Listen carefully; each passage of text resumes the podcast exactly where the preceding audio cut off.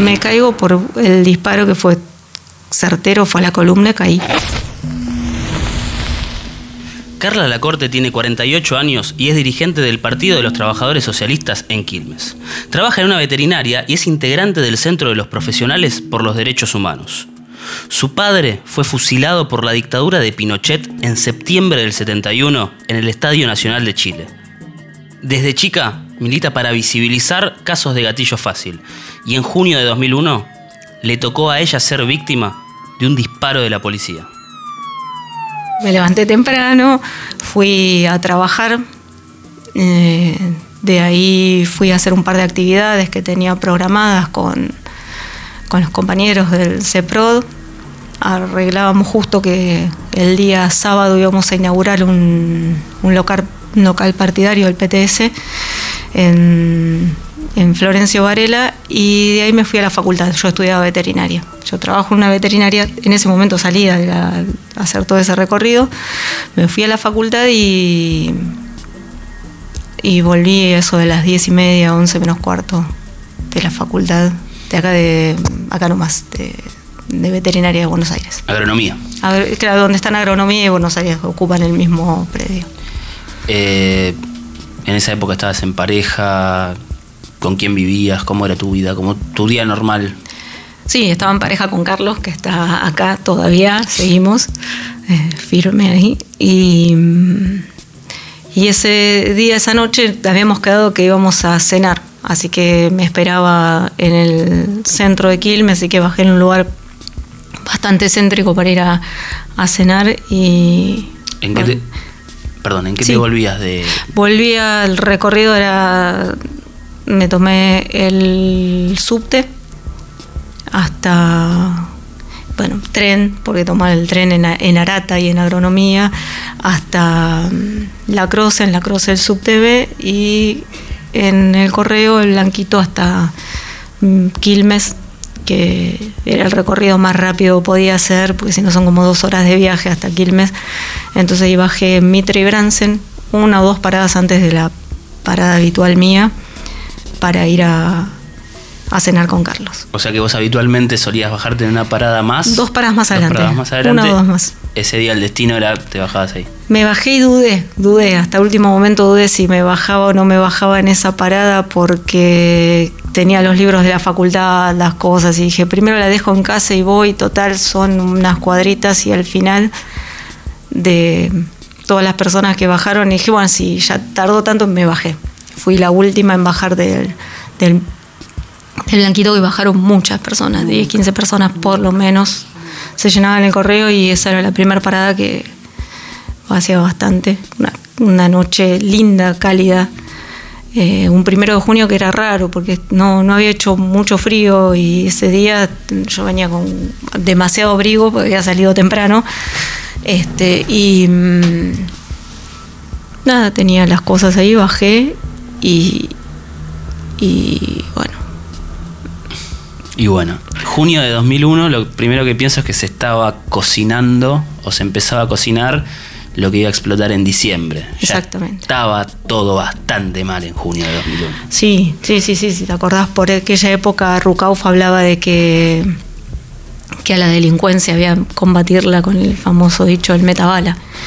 Un, si, algo necesita la bonaerense, la federal y las demás fuerzas represivas es este un aval como ese para matar pibes. O sea, si matan un pibe cada 24 horas, hoy, en estos momentos, en estos años, ha bajado a cada 21 horas, se mata un pibe, la may- su mayoría de menor de 25 años. Y mm, la crisis que se venía eh, fomentando, ese primero de junio hubo un pico de casos de gatillo fácil, fomentado justamente por, por dichos como el de, de Rukauf, y preparándose para la crisis que, estalló 19-20 de diciembre, y bueno, la salida en helicóptero de, de, De la Rúa, que terminó con 30, una treintena de hombres, mujeres, jóvenes asesinados.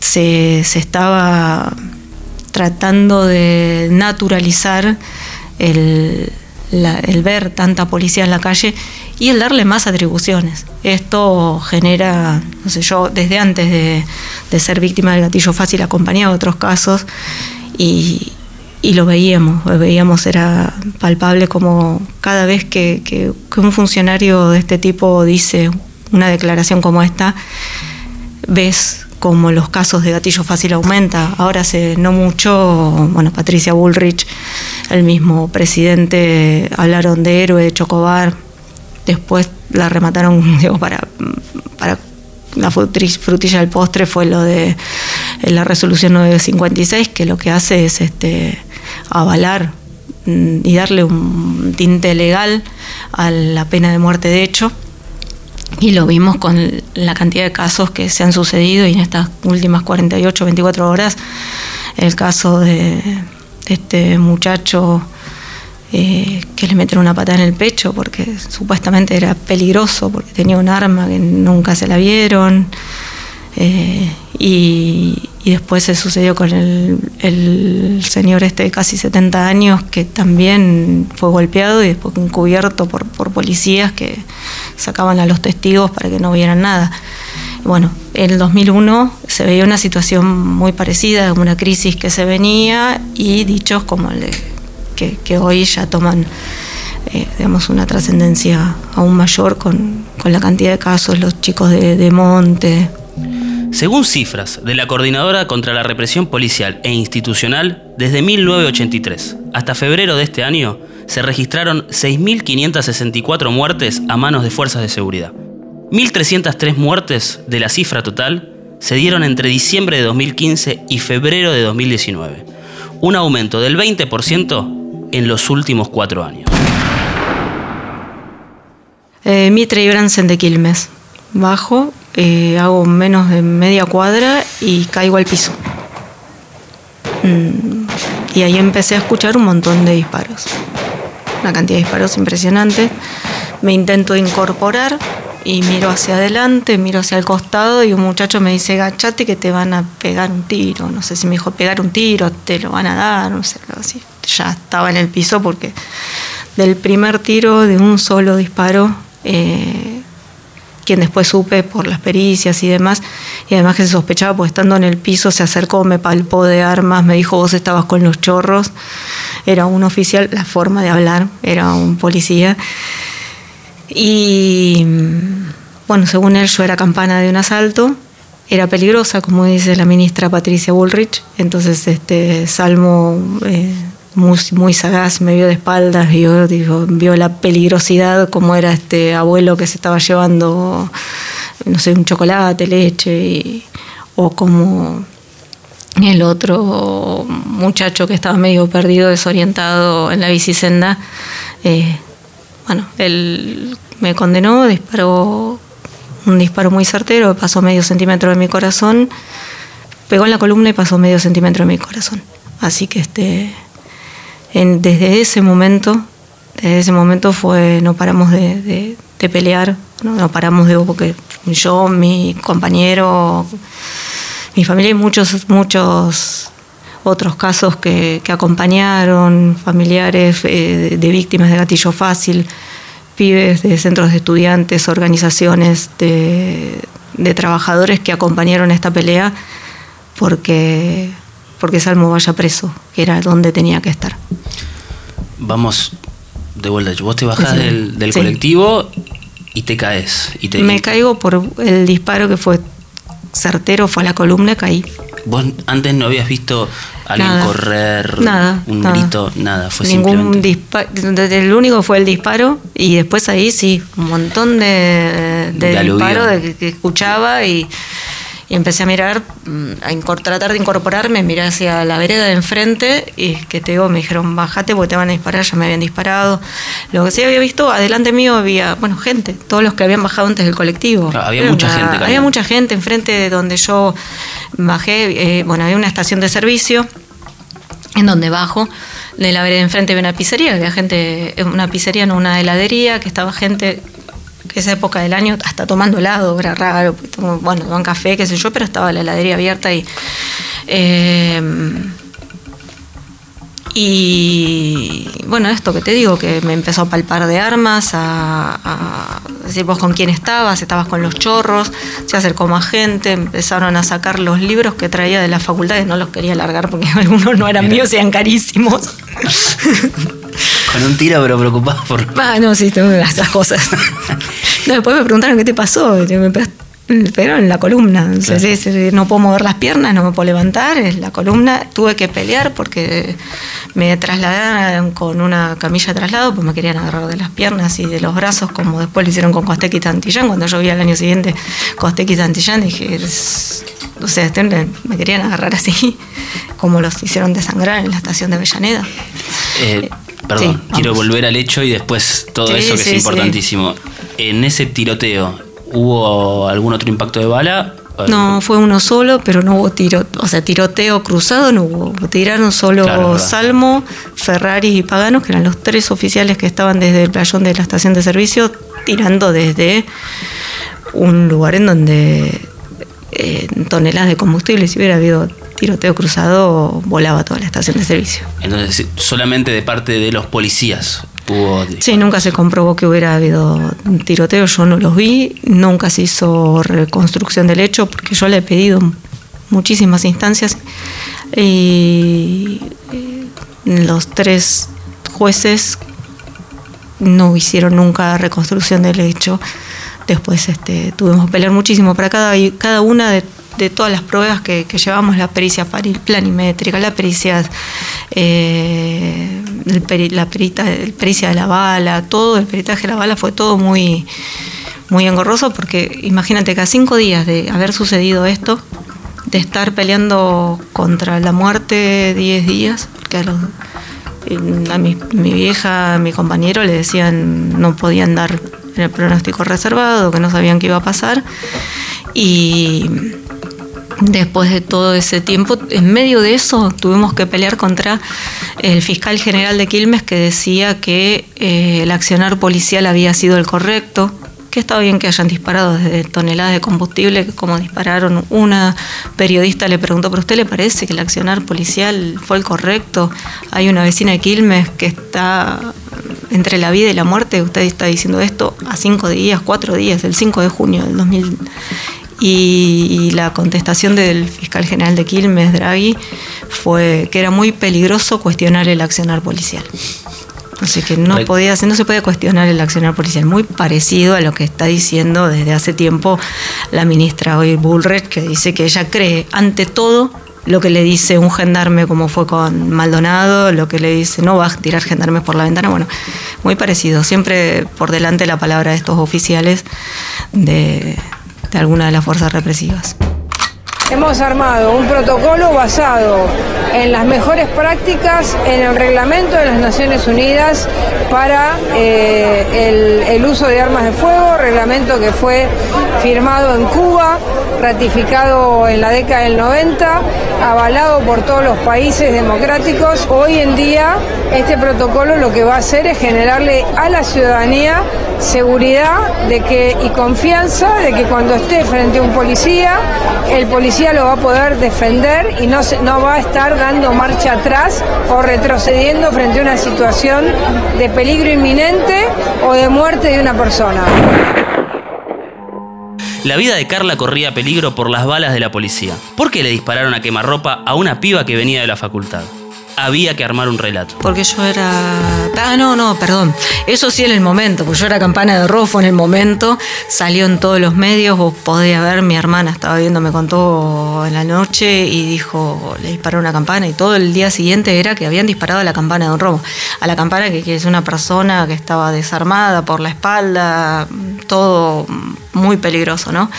Este, y, según después, después que le dieron, porque Salmo tardó muchísimo, a mí me tomaron la declaración, cuando apenas salgo de terapia intensiva, me fueron a tomar declaración con dolores horribles, terribles que tuve durante muchísimo tiempo y aún cada tanto sigo teniendo, eh, me fueron a tomar la declaración a mí a los 15 días, a los 15 días de los hechos. Y a Salmo le dieron nueve preciosos meses para que preparara su, declaración. Y ahí, nueve meses más tarde, no me había visto, nunca me había disparado, no tenía nada que ver Y quizá había sido un rebote, porque él no me, nunca me había visto, nunca me había disparado y supuestamente la calle estaba muy oscura, una calle transitadísima, llena de luces, con gente por todas partes. Todos los testigos contaron cómo él puso rodilla en suelo y tiró directo al centro de, mi cuerpo. No contaban de todas partes un pibe que estaba arriba en, estaba en el en una en la pizzería, arriba de la pizzería, contaba cómo se acercó apuntando y a palparme de armas, cómo me tironeaban las cosas. Otro contaba desde otro punto cómo había arrodillado, había arrodillado había disparado. Este, hora del alto al fuego y todo ese tipo de cosas que solo suceden en las películas y no en el Gran Buenos Aires cuando matan un pibe cada 21 horas, no. Eh, lo que intento entender es, Decime. vos supuestamente campana de quién eras. De un asalto que se había dado en un McDonald's, que la gente del McDonald's no había intentado hacer nada porque preferían que se fueran, porque no habían robado nada y preferían que se fueran y no, no exponer en riesgo a nadie. Estos tres oficiales que estaban cargando combustible en la estación de servicio dispararon a todo lo que se movía y lo primero que se movía y que vieron Salmo fue a mí y me disparó porque él decía que yo era campana, porque en ese momento era eso. Después, años más tarde, dijo que no, pero durante todos esos nueve meses y que, y que además este, era terrible porque hubo que, que pelear muchísimo, luchar muchísimo por porque fuera a declarar, porque se hiciera el juicio, porque se hicieran las pericias. Todo esto mm, los jueces ya tenían, ya tenían digamos, la línea de, de, no investigación, diría yo, de Draghi, que era, este, que era muy peligroso cuestionar el accional policial y entonces había que, que seguir este, así con, con eso que el, que el accionar había, sido el correcto. Y, y, sobre todo en un año, como volvemos a decir, un año con crisis, con en donde no podías mostrar que este tipo de fuerzas matan un pibe cada tantas horas, entonces era, era muy peligroso, claro, es muy peligroso decir que, que la policía mata a los pibes como los mata todos los días por nada, porque están en la calle, porque algunos sientan en la esquina a tomar una cerveza. Eh, bueno, así fue como, como arrancó ese primero de junio. Siguió, mm, peleamos muchísimo, fueron muchos años de, dentro de operaciones este, mías y de sobrevivir, de pelear porque se llegara a un juicio. Llegamos al año 2004 y en el año 2004 eh, por fin llegamos al juicio, sin la mayoría de las pruebas, pero con lo poquito que había, que ya era mucho, porque eran testigos todo tipo que contaban esto, como Salmo se había acercado, me había palmo, palpado de armas, como dijo ante todos que yo era la campana. Eh, todo esto llevó a, que se llegara el juicio, que en ese momento sucede otro hecho muy importante, muy que hizo movilizar mucha gente, que fue el secuestro de Axel Bloomberg. Y salió el, el supuesto ingeniero Juan Carlos a, hablar que había que darle más poder a, las fuerzas. La marcha de las velas. Las marchas de las velas. Que le dieron más poder. Se votaron un combo de leyes este, las leyes de Bloomberg, les digo yo, el combo de leyes de Bloomberg, en el Congreso, que si bien en ese momento el gobierno de ese momento decía estar en, no estar en todo de acuerdo con lo que planteaba Bloomberg, eh, todos sus diputados le votaron todas las leyes. La cantidad de casos de gatillo fácil después de ese combo de leyes represivas terribles se duplicaron. Esto es cada vez peor. O sea, es, es un aval, es un aval es un aval directo.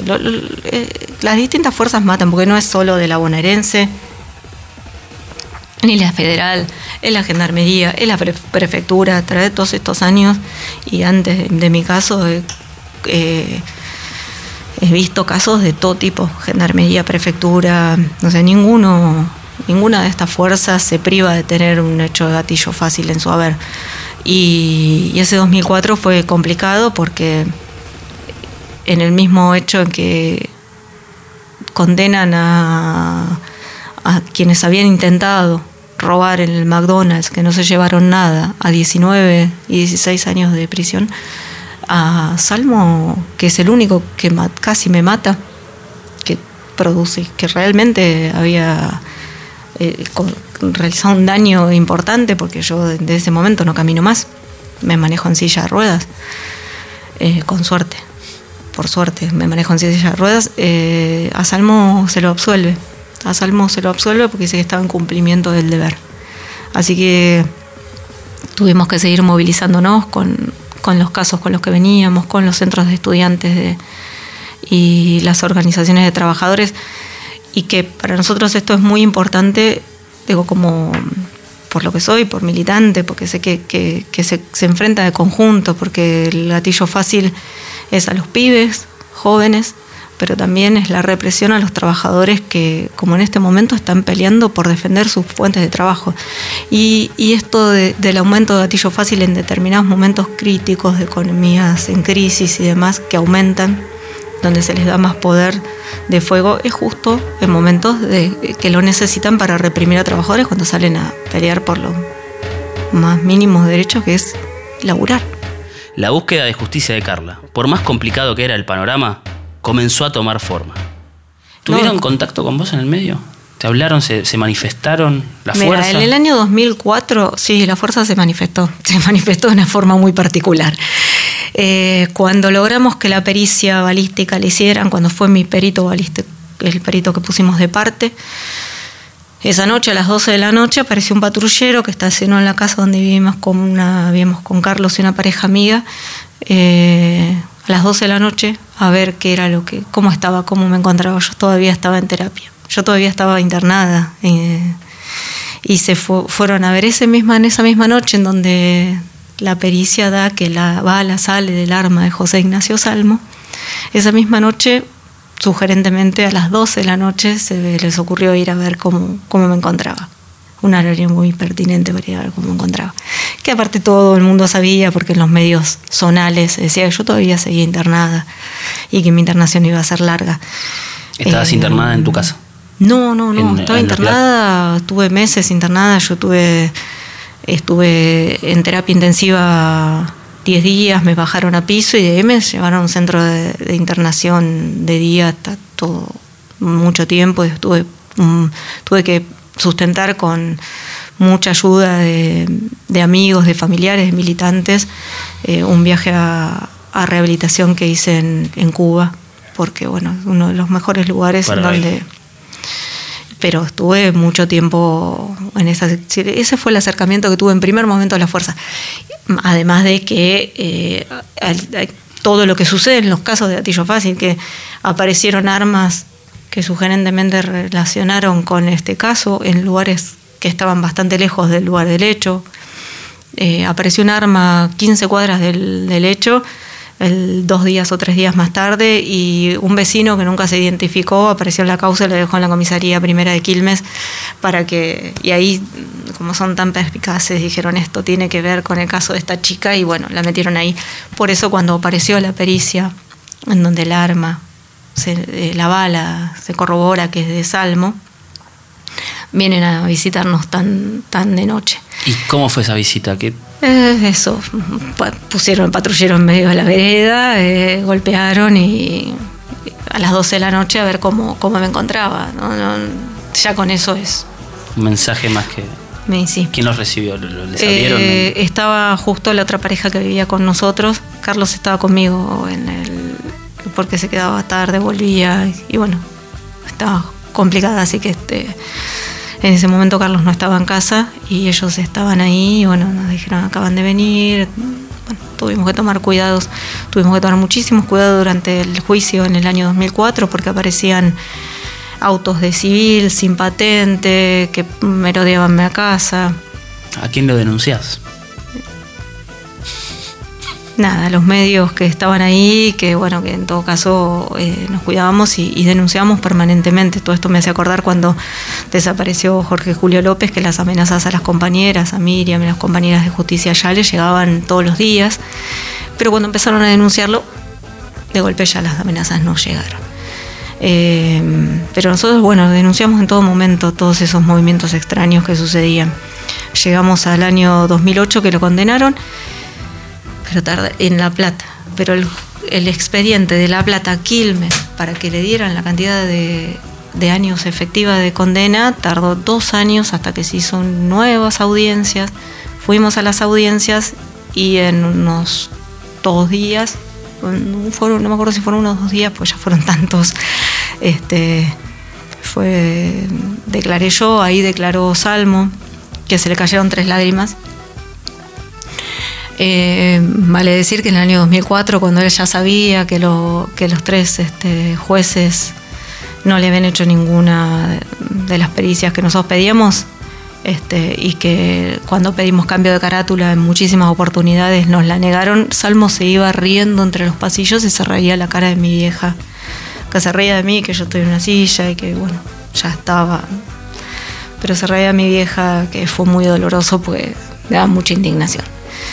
Eh, en el año 2010 lloró ahí frente al, al tribunal y eso le valió que le quitaran dos años y medio de condena, porque uno de los, de los jueces había pedido ocho años y medio, nosotros habíamos pedido trece, que era la pena máxima por el delito que le habían terminado de computar. Nosotros siempre pedimos tentativa de homicidio, que fue lo que quiso hacer.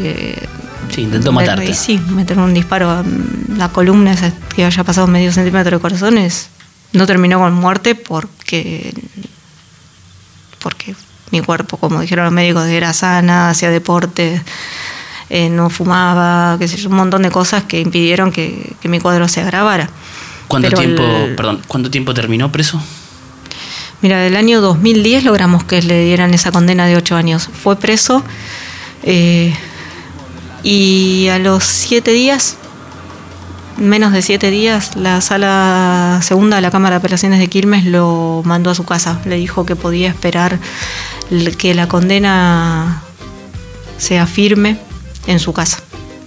Pero no fue solo esto, sino que eh, nosotros estamos acostumbrados a ver desde el CEPRO y por estar con otros casos que, se mande a, los genocidas, a los asesinos de gatillo fácil que esperen la condena firme en sus casas años y años y años, pues ya habían pasado 14, 11 eh, años, 10 años. Em, sino que este, esta Cámara lo que hizo fue en dos hojas o tres explayarse contra mi militancia, con decir que los organismos de derechos humanos habíamos presionado, que esta gente se manifestó durante todos estos años y entonces presionamos en un fallo que tardó 10 años y dos años en venir de La Plata a Quilmes. Pues lejos, La Plata de Quilmes es bastante. Sí, sí, sí, imagínate, en carretas tenían que manejarse. Y bueno, eh, esta sala de Patanela, eh, bueno, se agarra, eh, no me acuerdo el otro, me acaba de escapar el nombre, dijo que, bueno, eso cuestionó todo, toda mi militancia, pero en el organismo de derechos humanos, en el PTS, todo el tiempo.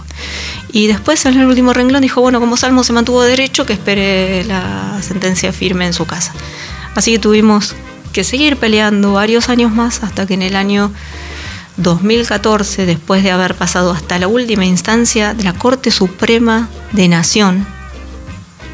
Ya condenado además. Estaba condenado, estaba en la condena firme, pero tuvo que llegar hasta la última instancia de apelación y ahí recién ahí y ni siquiera, porque tuvimos que ir hasta de vuelta al juez de ejecución penal a llevarle el escrito, porque se ve que no llegaban los escritos de Buenos Aires a Quilmes. Lo llevo yo. No llega.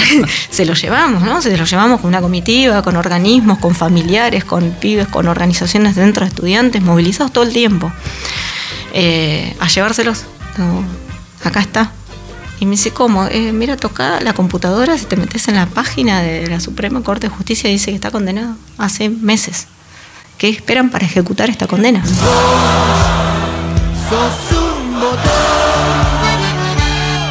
Nunca vi un policía tan amargo como vos. Se va a ir, porque no es la primera vez que se va un asesino de gatillo fácil. Eh, y que se escapa y que se queda prófugo. Estuvo 19 años uno de los asesinos de la masacre de Budge. Hasta que lo encontraron estaba en la casa de la tía. Eh, bueno, esto podía pasar, se lo llevamos. Quedó preso desde el año 2014 hasta que aprovechó la volada con la doctrina Chocobar, los dichos de Patricia Bullrich y del presidente, y a principios del año 2018, porque esto fue en casi, lo terminaron ejecutando la condena y fue preso a Olmos en octubre del 2014. en marzo del 2018, no habían pasado cuatro años, ni, ni tres años, um, tres años y un poquito, eh, pide la libertad anticipada. Que tenía que tener, cumplir una condena de siete, siete años y medio, porque ya como había llorado se la habían bajado, entonces bueno, siete años y medio, le habían dado seis años. Y mm, en marzo pide la libertad anticipada. El juez de ejecución me llama, vamos con toda una comitiva, con Nora Cortiñas, con Pérez Esquivel, con un montón de firmas, eh, planteando justamente que, lo que estaban aplicando era esto, la doctrina Chocobar, y que iban a sentar eh, justamente que, que, hubiera más casos de gatillo fácil, porque los casos de gatillo fácil con lo- los dichos de Bullrich aumentaron inmediatamente, pero además la cantidad de casos que empezaron a pedir libertad anticipada y que, que nosotros creemos y que estamos completamente convencidos de que este la libertad anticipada para los genocidas de la dictadura, para asesinos de gatillo fácil, no, no los debería de comprender. Nomás es garantizar la impunidad. Mirá que, mirá que zafás, no, no te Pero- preocupes. Pero aparte, encima de todo esto, Salmo no había cumplido ni las dos terceras partes de la condena, que es lo mínimo que hay que cumplir para tener este beneficio. O sea, los asesinos, para nosotros, que ya desde ya eh, de plano que no, no consideramos que, que les corresponde este beneficio, esta garantía, pero tampoco eh, para nosotros es un beneficio que solo, que solo se les da a estos, porque mientras el 60% de la población carcelaria está preso sin haber tenido un juicio, asesinos de la dictadura, genocidas y asesinos de gatillo fácil viven en sus casas años y años. Nunca llega algunos, ni siquiera llegan a juicios, se han muerto muchos y no han llegado a juicios. Y, y el 60% de las cárceles está poblada por gente común y corriente que, que, que en su mayoría después llegan a juicio y no y son absueltos porque no tenían las pruebas necesarias. Este, es- este privilegio, porque para ellos es un privilegio, se les da a ellos. Salmo fue en el año 2018 liberado con libertad anticipada, no cumpliendo ninguno, ninguno de los de los criterios que, que tiene que cumplir, como los dos- las dos terceras partes de la condena cumplida y demás Y quedó afuera. quedó afuera. Nosotros, no, la verdad es este, esto en medio de, de todo esto, que es la doctrina Chocobar, de los dichos de Bullrich, es un aval muy importante. Nosotros, lejos de, de quedarnos tranquilos de nuestras casas, seguimos peleando, seguimos presentando, como, te comentaba, contra la res- resolución de, de Bullrich, la 956 con Miriam, Bregman, con María del Carmen Verdú, seguimos peleando porque esto no tiene que, no tiene que seguir sucediendo.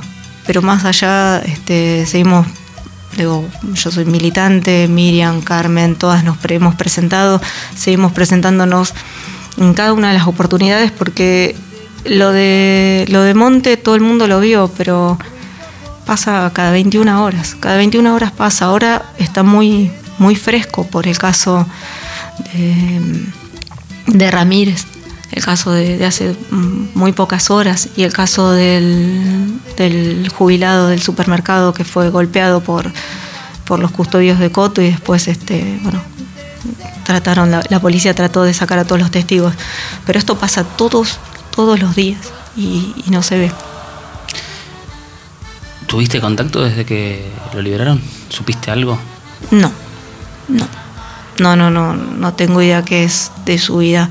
Igual, este, todo lo que yo supe durante el juicio y previamente fue como una mentira, porque él decía, se, lo exoneraron después de muchos años de, de pelear, lo habían exonerado, le habían sacado la fuerza, pero después terminó trabajando en el Ministerio de Salud, el mismo Estado le estaba pagando mientras estaba condenado, le estaban pagando un sueldo al Ministerio de Salud. ¿En qué periodo?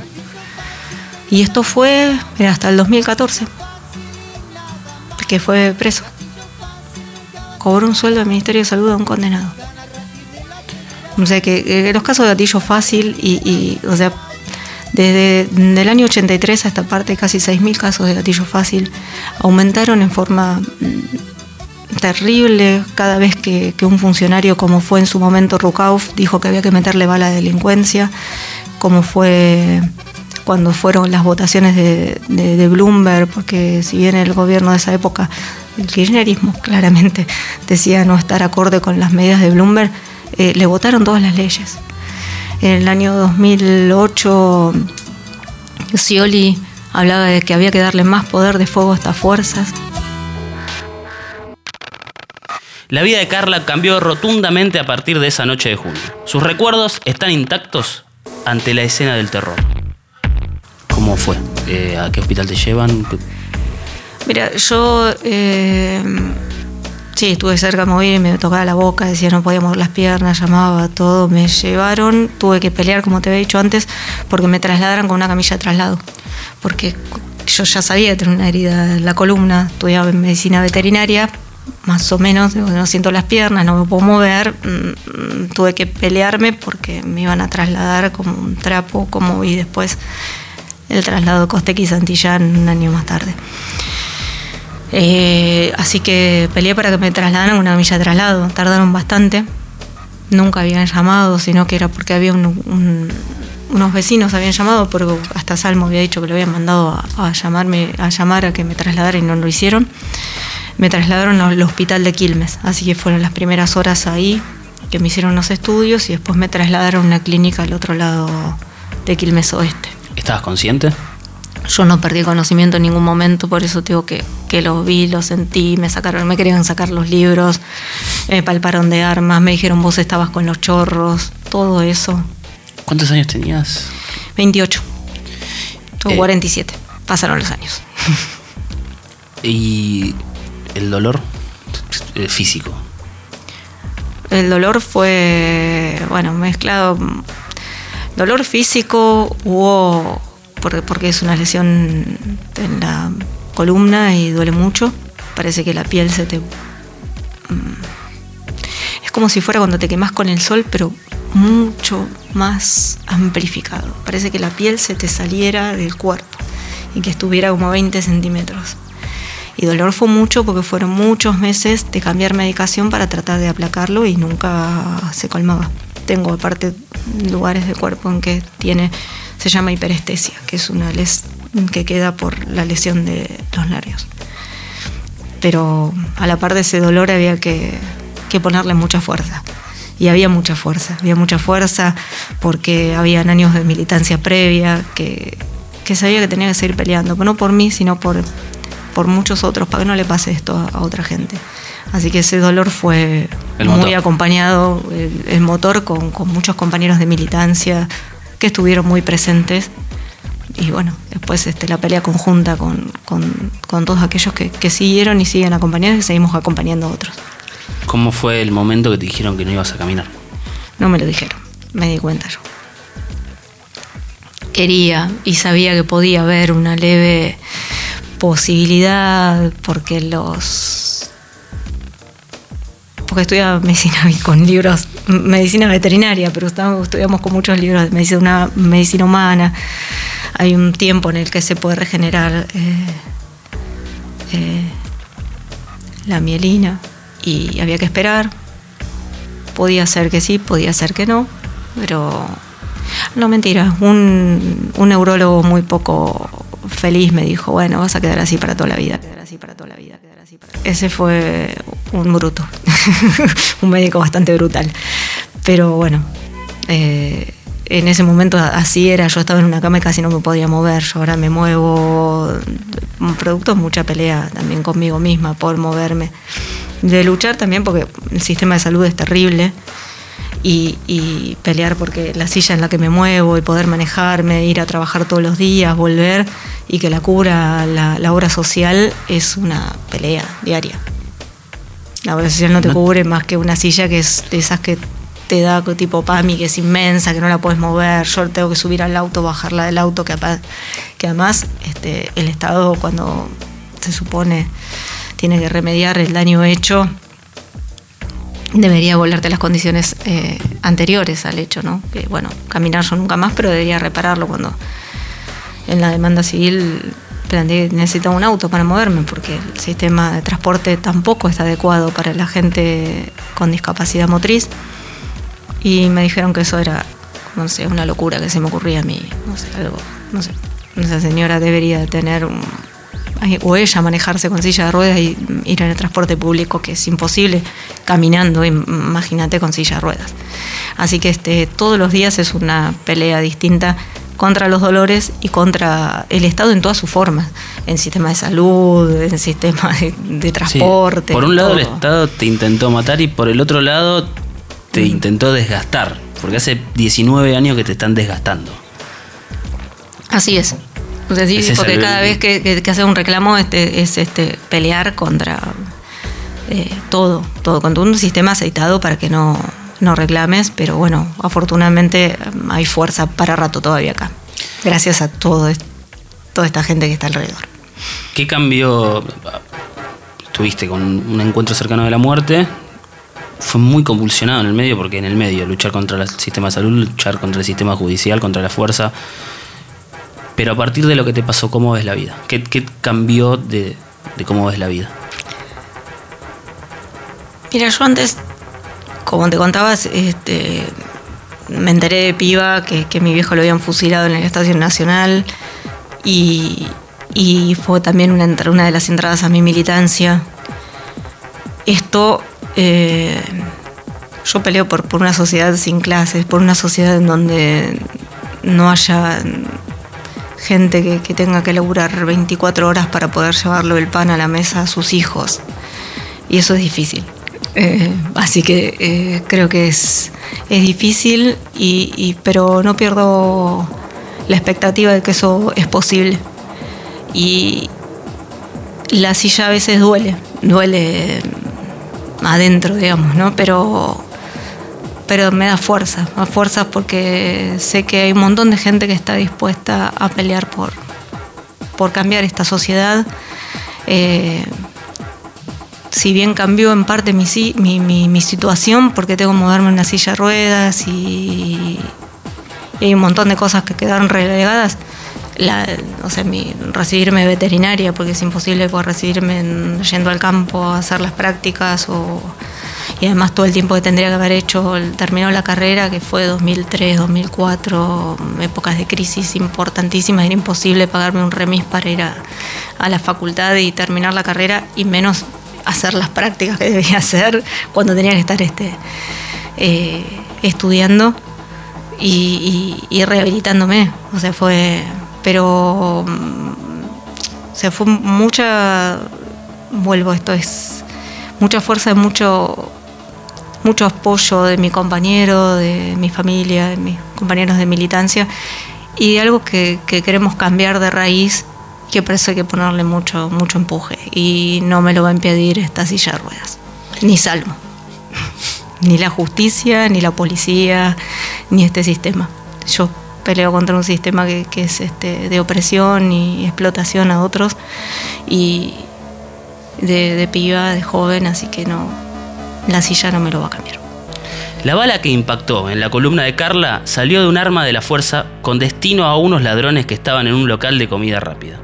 La irresponsabilidad y el destino hizo que impactara en ella. En medio de los procesos judiciales, Carla pasó cerca de los protagonistas del robo. durante el juicio y ellos pidieron disculpas uno de los familiares se acercó y llorando me pidió disculpas y por eso estaban. Este, y sonaba completamente sincero. Eh, pidió disculpas y si eran, no eran pibes, eran muchachos, pero pidieron disculpas por porque Salmo ya salió a disparar a todo lo que se moviera, porque en realidad ellos habían ido.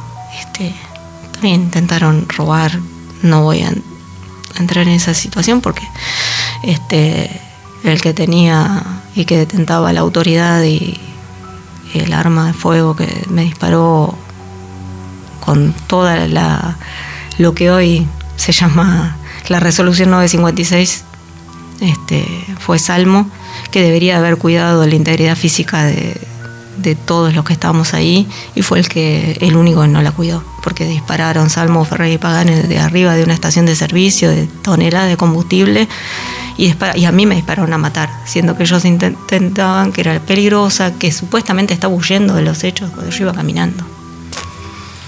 ¿Hay alguna chance a futuro de que, de que se revea la pena, de que se revise la carátula? Llegó a todas las instancias nacionales, ya no hay más. A menos que se acuda a la Corte Interamericana de Derechos Humanos y cosa que es muy tortuosa. Pero a pesar de todo, nosotros yo lo veo que Salmo haya estado tres años preso, cosa que no iba a estar en primer momento porque lo habían absuelto, habían dicho que era cumplimiento del deber. Eh, fue un, un triunfo de la pelea. Tres años preso eh, fue un triunfo, fue revertir un fallo muy complejo. Tengo un 2004 donde te digo que era todo en contra nuestro, donde eran las marchas de, Bloomberg por, por darle más poder. Para cerrar, si esto lo está escuchando alguien que tiene un familiar, un amigo, un cercano que sufrió de gatillo fácil ¿por dónde le recomendás que tiene que empezar para buscar justicia? Organizarse, llamarnos, mm, pelear, dar a conocer todos los hechos. Es, que salir, hay que organizarse con, los trabajadores, con los estudiantes. Sobre todo, esa de mí me dio mucha fuerza y, nunca hubiéramos llevado una condena si no hubiéramos estado permanentemente en, en coordinación con otros familiares, con otros organismos de derechos humanos, con con trabajadores que sufren la represión, como te decía, porque son dos formas de represión. El gatillo fácil a los pibes que están en la calle tomándose una cerveza o paseando y a los trabajadores que salen a pelear, que una es una forma de control preventivo y la otra es direccionada hacia los trabajadores. La disciplina de las balas es el nombre del libro de Carla, en el que analiza el concepto del gatillo fácil en Argentina durante las últimas cuatro décadas. Está editado por el Instituto de Pensamiento Socialista y llegará a todas las librerías del país en las próximas semanas. Sobrevivir y contarla. Historias de vida cercanas a la muerte.